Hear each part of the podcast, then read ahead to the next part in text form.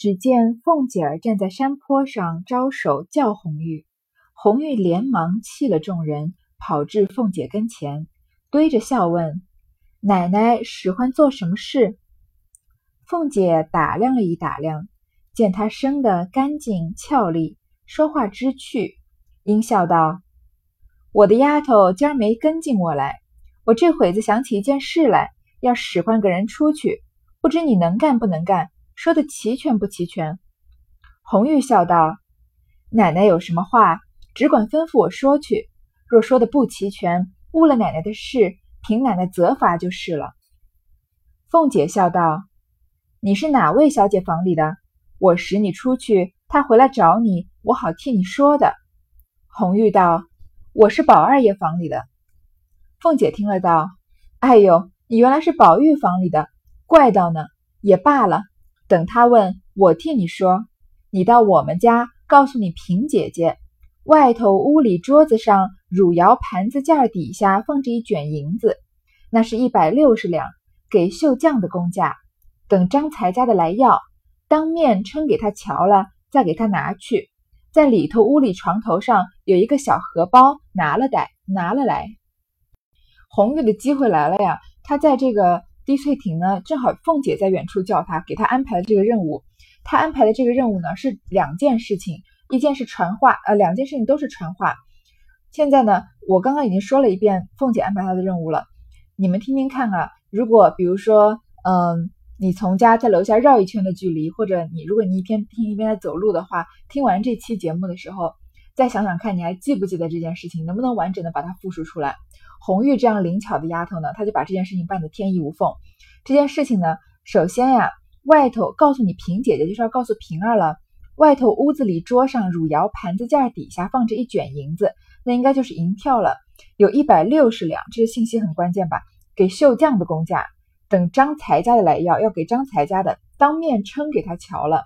因为银子是要这哦，应该应该不是银票，应该是银两。这个因为要称重的嘛。再给他拿去，然后呢，还有另外一件事情跟这件事完全不相干的，说在里头屋里床头上有一个小荷包拿了来，这就是呃红玉接到的任务。如果我们在玩一个这个角色扮演的游戏的话呢，这个这个下一个任务呢就是他要完成的。红玉听说侧身去了，回来只见凤姐不在这山坡子上了，因见思琪从山洞里出来，站着系裙子，便赶上来问道。姐姐不知道二奶奶往哪里去了。思琪道：“没理论。”红玉听了，抽身又往四下里一看，只见那边探春、宝钗在池边看鱼。红玉上来陪笑问道：“姑娘们可知道二奶奶哪去了？”探春道：“往你大奶奶院里找去。”红玉听了，才往稻香村来，顶头只见晴雯、启霞、碧痕。紫霄、麝月、世书、入画、莺儿等一群人来了。晴雯一见了红玉，便说道：“你只是疯吧？院子里花也不浇，雀儿也不喂，茶炉子也不拢，就在外头逛。”红玉道：“昨儿二爷说了，今儿不用浇花，过一日浇一回吧。我喂雀儿的时候，姐姐还睡觉呢。”碧痕道：“茶炉子呢？”红玉道：“今儿不该我拢的班儿。”有茶没茶，别问我。启霞道：“你听听他的嘴，你们别说了，让他逛去吧。”红玉道：“你们再问问我逛了没有？二奶奶使唤我说话取东西来。”说着将荷包举给他们看，方没言语了。大家分路走开。晴雯冷笑道：“怪道呢，原来爬上高枝儿去了，把我们不放在眼里，不知说了一句话半句话，明儿信儿知道了不曾呢？”就把他兴的这样，这一遭半遭的算不得什么，过了后儿还得听呵。有本事从今儿出了这园子，长长远远的在高枝上才算得。一面说着去了。我很喜欢红玉的性格，她是呃一个不卑不亢的性格，其实她也不是特别特别记仇的，她嗯心这个心胸也挺宽广的，而且她又聪明伶俐，她。嗯，把事情做完了呢，回来发现凤姐已经不在山坡上了，她还拿着那个荷包，不是吗？然后看见思琪从山洞里出来，站着系裙子。思思琪为什么要从山洞山洞里出来站着系裙子呢？这个后面有一后面有可能会展开。有如呃怎么说呢？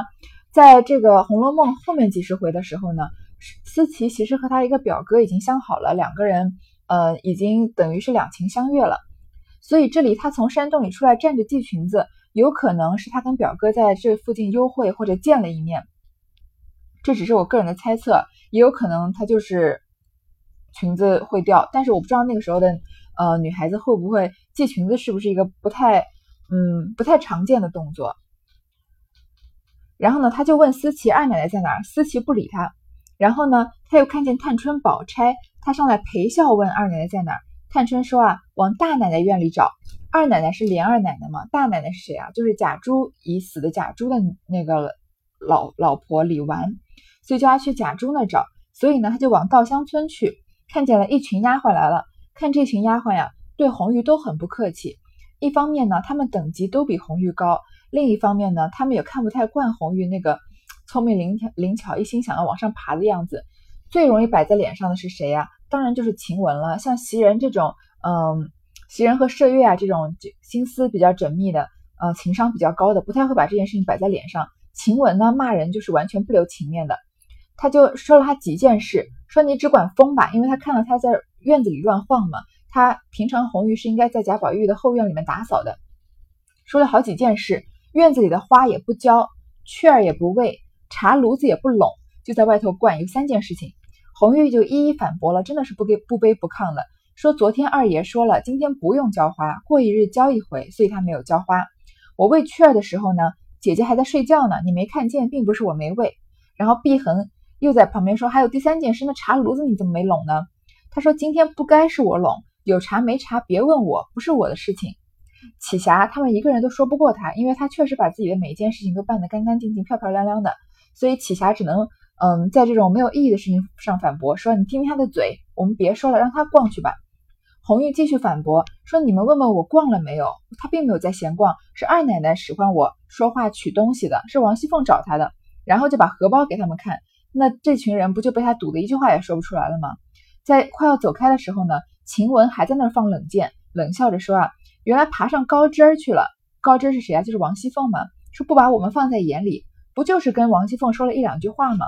王熙凤连你的姓和名还不知道呢，有什么好高兴成这个样子的？说这一遭半遭的算不得什么，主人分派任务是很普通的事情。然后呢，有本事从今以后出了这个园子，出了大观园，长长远远的在高枝上才算得。有本事你就一直扒着王熙凤啊，让王熙凤把你招进去当她的贴身丫鬟啊。其实晴雯在这里说这句话，晴雯的性格跟林黛玉很很像，在当场听当时听她讲话的时候，会觉得她很讨厌的。我有时候觉得林黛玉很讨厌，有然后很多时候，大多数时候觉得晴雯非常讨厌。她给人说话完全不留情面，而且在这里讲的这个话很小人，就是嗯什么攀高枝啊，不就是他怪别人，他怪红玉。的三件事，其实红玉都办好了，他觉得脸上没面子，被驳回去了，然后就在那里，呃，这个指桑骂槐的放冷箭嘛。其实，嗯，他的性格在这里感觉就是气量非常狭隘啊。而且他在这里说的这句话呀，说什么有本事你就长长远远的在高枝上。后来红玉真的被王熙凤招到身边去当她的贴身丫鬟了，那晴雯在这里不就是被打脸了吗？但是像晴雯和林黛玉啊，他们死的时候，你没有觉得，你又觉得她很可怜，她也没做什么很大的错事，不过就是嘴上不饶人了一点，嗯，然后受到像晴雯是受到冤枉死的，就是觉得好像她其实也是呃行得正坐得正，没有做什么特别不得体的事情，嗯，所以这就是曹雪芹精妙的地方，他把一个人的多面性啊，你恨恨他的时候恨得咬牙切齿，他死的时候你又恨不得为他的死好好大哭一场。就是一个这么复杂的人物性格，而且这还只是一个丫鬟啊，在十二金钗的右副册里面的一个丫鬟的角色。这里红玉听说不便分正，只得忍着气来找凤姐儿。你看红玉常常在《红楼梦》里都是忍气吞声的。前面一个姑娘说齐大姐姐叫你绣花样子，往她面前一掷，她也是，嗯，她也是说谁在那儿等你啊？嗯，你跑那么快，你告诉我是谁啊？然后那个人就说一句是齐大姐就跑了，然后她也只好忍着气。就在找笔什么的，对吧？在这里，他又只好忍着气来找凤姐儿，因为他知道自己的地位。她这样聪明的姑娘啊，他知道自己什么时候该发火，什么时候不该发火。他所以他他大多数时候呢是不把这个火发出来的。到了李氏房中，果见凤姐儿在这里和李氏说话呢。红玉上来回道：“平姐姐说，奶奶刚出来了，她就把银子收了起来，才张才家的来取，当面称了，给她拿去了。”说着将荷包递了上去。他这两件事情都完成了吧？一件是他平儿已经说了，说奶奶刚出来了，就说这个王熙凤。她把银子收起来了，这个平儿看到王熙凤走了，就把银子收起来。既然张才家要来拿呢，他就称了给他拿走了。所以这件事情在王熙凤交代平儿之前，平儿已经完成了。可见平儿也是一个很聪明绝顶的丫头。然后呢，又把荷包给他，这两件事情都完成了。接下来这一段话，小红转达了一件事情，就是转达了平儿要王熙凤问的事情。他的这个转达的这段话非常有意思，我来读一遍，你们听听看，能不能理解是他在说什么。又道：“平姐姐叫我回奶奶，才旺儿进来讨奶奶的示下，好往那家子去。平姐姐就把那话按着奶奶的主意打发他去了。”凤姐笑道：“他怎么按我的主意打发去了？”红玉道：“平姐姐说，我们奶奶问这里奶奶好，原是我们二爷不在家，虽然迟了两天，只管请奶奶放心，等吴奶奶好些。”我们奶奶还会了吴奶奶来瞧奶奶呢。吴奶奶前儿打发了人来说，舅奶奶带了信来了，问奶奶好，还要和这里的姑奶奶寻两丸延年神验万全丹。若有了，奶奶打发人来，只管送我们奶奶这里。明儿有人去，就顺路给那边舅奶奶带去的。话未说完，李氏道：“哎呦呦，这些话我就不懂了，什么奶奶爷爷的一大堆。”你看这个，我们跟李氏的反应是李纨的反应是一样的吧？什么这个奶奶那个奶奶的吴奶奶舅奶奶的，我们听不懂呢。但是聪明的聪明的红玉把这件事情表达的很清楚，因为他只是要让王熙凤听懂的，王熙凤就听懂了。他说的是什么事呢？首先平儿叫我回奶奶，这个奶奶肯定是指王熙凤，是来回你的嘛。才旺儿进来讨奶奶的事下，旺儿呢？是他们家的一个佣人，之前也出过场的。旺儿媳妇也出过场，来讨奶奶，肯定是讨王熙凤的事下，好往那家子去。一般啊，荣国府口中的那家子，应该一般就是指宁国府，不然不会，呃，没有哪另外哪一个地方让他们用这么亲密的称呼说那家子。说旺儿奶奶要到那家子去，然后呢，平姐姐就把那话按着奶奶的主意打发她去了。所以这里面所有的奶奶都是指王熙凤。那凤姐就问呢？说他怎么按我的主意打发去了？他做了什么呢？红玉就说呀，平姐姐说了，我们奶奶问这里奶奶好，我们奶奶肯定就是指王熙凤了。问这里奶奶，这就是指这个呃宁国府的奶奶了，就是贾珍的老婆尤氏。说原来我原是我们二爷不在家，二爷贾琏不在家，虽然迟了两天，有什么东西迟了两天，只管请奶奶放心，请这个尤氏放心，等吴奶奶好些，我们奶奶还会了吴奶奶来瞧奶奶呢。如果这个吴奶奶暂时不知道是谁啊，就等这个吴奶奶身体好一点呢，我们奶奶就是王熙凤啊，还会还找了这个吴奶奶呢，一起来瞧奶奶，就是来瞧尤氏呢。然后这个吴奶奶呢，前儿打发了人来说，舅奶奶带了信来了。舅奶奶就是之前出现的王子腾的夫人，因为王子腾是舅舅嘛，然后他的老婆就是舅奶奶。舅奶奶王子腾的夫人带了信来了，问奶奶好，问这个嗯尤氏好。还要和这里的姑奶奶寻两丸延年神验万全丹，不对，我也绕昏了。舅奶奶带了信来啊，这个王子腾夫人带了信来问奶奶好，是应该来问王熙凤好。还要和这里的姑奶奶，这里的姑奶奶啊，就是这个王夫人，寻寻这些延年神验万全丹。如果有了呢，奶奶打发人来，就是让凤姐打发人过去啊，只管送在我们奶奶这里。这里的我们奶奶又不是王熙凤了，是之前出现的这个吴奶奶。为什么呀？因为这段话是这个吴奶奶之前打发人来说的。好了，我们在这儿解释，你你在这儿听了，一定也乱七八糟的。明天有人去，就顺路给那边舅奶奶带去的，就去给这个王子腾的夫人带过去。你们一定也听昏了，嗯，李纨也听昏了，我解释的也有点头昏脑胀的。但是王熙凤听得非常的清楚，她完全理解小红的每个奶奶是什么意思。凤姐笑道：“怨不得你不懂。”这是四五门子的话呢，这个话由四五个人的嘴巴里面转述了好几次呢。说着，又向红玉笑道：“好孩子，难为你说的齐全，别像他们扭扭捏捏的蚊子似的。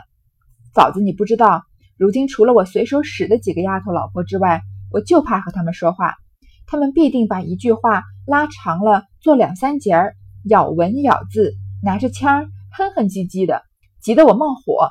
他们哪里知道，先时我们平儿也是这么着，我就问着他，难道？”必定装蚊子哼哼就是美人了，说了几遭才好些了。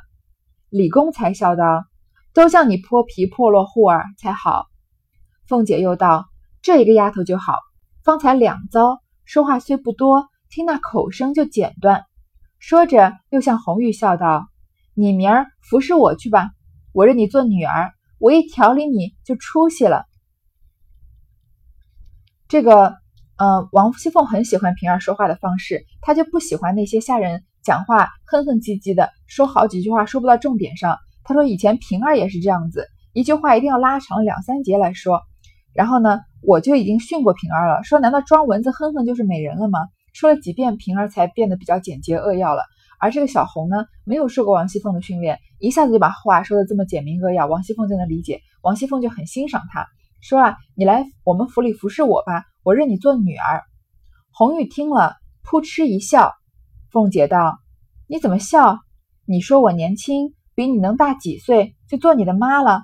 你还做春梦呢？你打听打听，这些人里头，比你大的大的，赶着叫我妈，我还不理。今儿我抬举了你呢。”红玉笑道：“我不是笑这个，我笑奶奶认错了辈数了。”我妈是奶奶的女儿，这会子又认我做女儿。凤姐道：“谁是你妈？”李公才笑道：“你原来不认得她，她是林之孝之女。”凤姐听了十分诧异，说道：“哦，原来是她的丫头。”又笑道：“林之孝两口子都是锥子扎不出一身来的。我成日家说，他们倒是配旧了的一对夫妻，一个天龙，一个地雅。”哪里成望养出这么个伶俐丫头来？你十几岁了？红玉道：十七岁了。又问名字，红玉道：原来叫红玉的，因为重了宝二爷的，如今只叫红儿了。王熙凤说要认这个红玉当女儿，红玉扑哧一声就笑出来了。她这个情商不应该在这个时候笑的呀，她一笑，王熙王熙凤不就生气了吗？凤姐就说：“你笑什么笑啊？你是不是看我不比你大几岁，觉得我认你当妈？哦，觉得我当你妈不合适？啊说你也不打听打听，这些人里面啊，比你年纪大好多的，还想认我当妈呢。那毕竟啊，王熙凤是主子嘛，谁不想攀上王熙凤呀？像贾宝玉要认贾云做儿子，贾云还不是屁颠颠的就跟上去了吗？红玉跟贾云也挺好笑的，一个认贾宝玉当爹，一个认王熙凤当妈，然后说。”红玉笑呢？红玉并不是因为笑这个年纪的问题，她的情商更高啊。她说：“我不是笑这个，我是笑奶奶认错辈数了，因为她妈妈呀已经认王熙凤当妈了。说这会儿你又认我当女儿。”王熙凤就问说：“你是谁的？谁是你妈呀？”李公才就笑了，李纨就笑了。他认识红玉的，说你原来不认识她呀？他说林之孝的女儿。林之孝前面出过场的，后面还要出场。他是管那些田地上面收租和收这个年货的。他和他老婆都是在贾府服侍的，然后他们的女儿就是家生子儿嘛。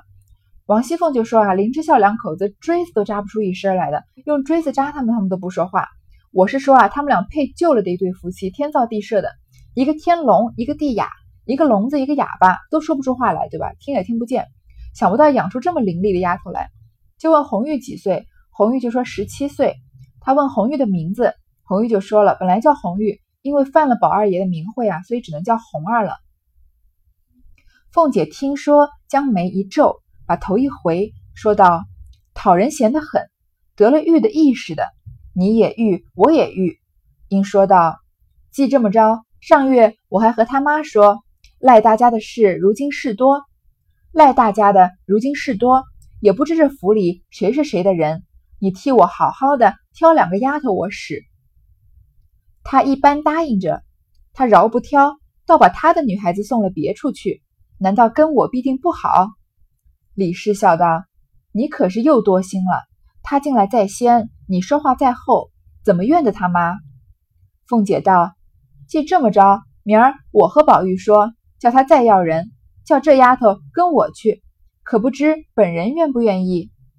红玉笑道：“愿意不愿意，我们也不敢说，只是跟着奶奶，我们也学些眉高眉眼高低，出入上下，大小的事也得见识见识。”刚说着，只见王夫人的丫头来请，凤姐便辞了李公才去了。红玉回怡红院去。不在话下。王熙凤就说：“啊，这些人名字里面都要玉，真的烦死了，好像叫玉就有什么好的好一样的。”然后又说呢：“上个月我还和他妈说，他妈就是红玉的妈妈，就是林之孝的老婆，我们就叫做林之孝家的。说呀，赖大家的赖大不是管家吗？那赖大家的老婆地位也很高呀，她是管丫头的。说赖大家的如今家里面事很多，也不知道这府里啊谁是谁的人，他叫赖大家的替叫林之孝家的。”挑两个丫头替我使一使，说林之孝家的呢，答应是答应的，但却不挑，还把他这么灵巧的自己的女儿送到别的地方去，是不是故意给我脸色看呀？李公才在旁边笑着，李纨就劝啊，说你多心了，是他先进贾宝玉的园子的，他不是在大观园没建立之前就已经，呃，不是他在元春还没去大观园之前，已经在大观园负责打扫了吗？所以就说啊，他先红玉先把红玉派过去的，派去这个怡红院的，然后呢，才呃你才跟这个林之孝家的说了挑丫鬟的事情，怎么可能？你怎么能怪他呢？凤姐就说呀，这样的话我就去跟宝玉说，让他再找别的丫鬟，让这个丫鬟跟我，你说你愿不愿意？红玉这个时候如果像他这种一心往上爬的人，只有说我愿意愿意，我肯定要跟着二奶奶，这个有点太急吼吼的了。红玉呢？就笑着说：“愿不愿意呢？我们也不敢说。你不可能说你对现在这个主人这么不忠诚。王熙凤一要你就去，那日后王熙凤要你去的话，再有别的人要你，你是不是赶快就离开王熙凤了？所以他不说，说我不敢说。但是呢，跟着奶奶呢，可以学些眉眼高低、出入上下、大小的事也得也得见识见识，那就是愿意了吧？所以红玉的未来就这么一锤定音了。”他就真的像晴雯说的这样，长长久久的去攀攀这个高枝儿去了。晴雯如果知道这件事情之后啊，估计也要吐血了。他在这里说的话，他在之前大观园里面说的话，就显得他心胸又狭隘，然后眼光又短浅吧。说着呢，这个时候王夫人的丫头来请请王熙凤，所以红玉就回了怡红院了。这段故事的情节就到这里结束了。